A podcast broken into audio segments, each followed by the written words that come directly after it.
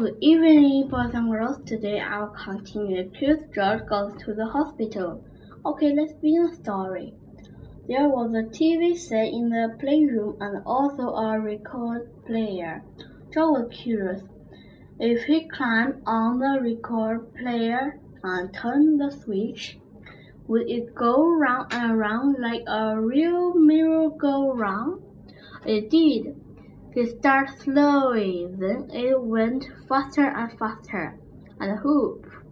George had lost his balance and was flying through the air.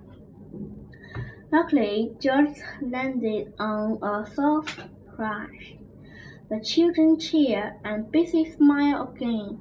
George was so funny. But then the player lady picked George up. That is enough for now, she said. You'd better take a nap before the lunch. We have a big day ahead for us.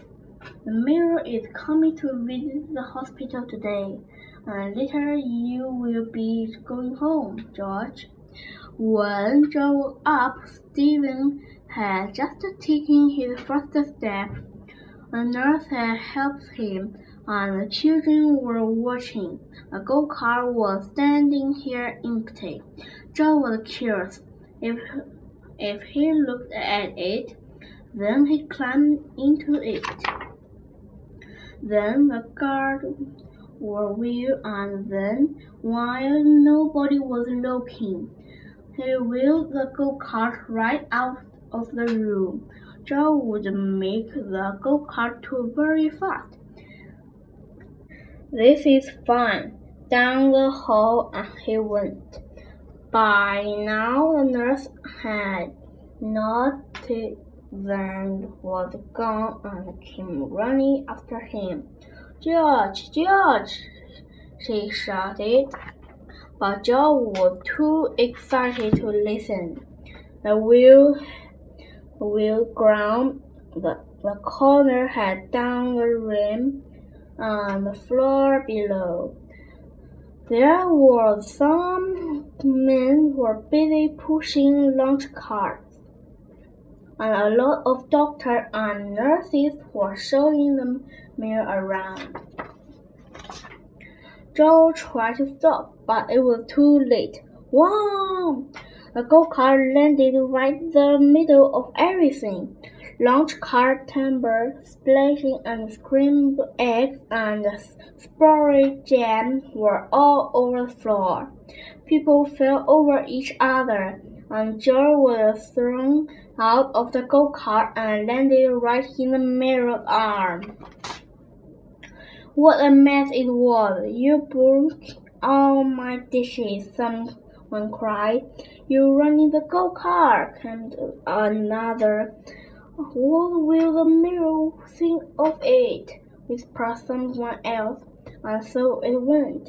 Finally, everybody looked up and listened. From above came happy laugh. Laughing, then the children joined in.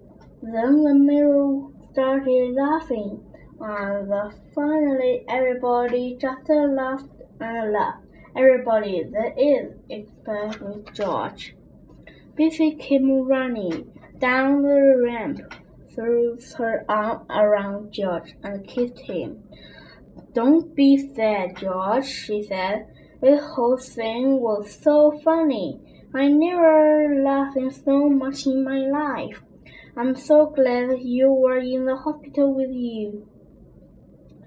Now you the doctor of the hospital spoke.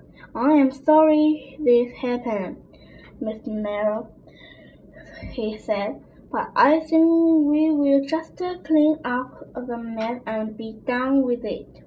George, they went on, you made a terrible mess, but you also made our sad little Bessie happy again, and that is more than any of a has done. And now you see your friend has just come to take you home. So goodbye, George. and take good care yourself. The children go down around window having goodbye. When George had the man with the yellow hat who was finally leaving the hospital, nurse as the car will turn into the Nurse Carol coming running after them. Here is a little present with something that belongs to you, George, she called. But don't open it you before you're are home. George was curious. Well, who could be not be? The moment he reached home, the Reaper had peeped off, rolled the box, and there was a piece of the purse. They'll cause all the trouble. Now night for the doctor and to sleep it for us, said the man with the yellow hat.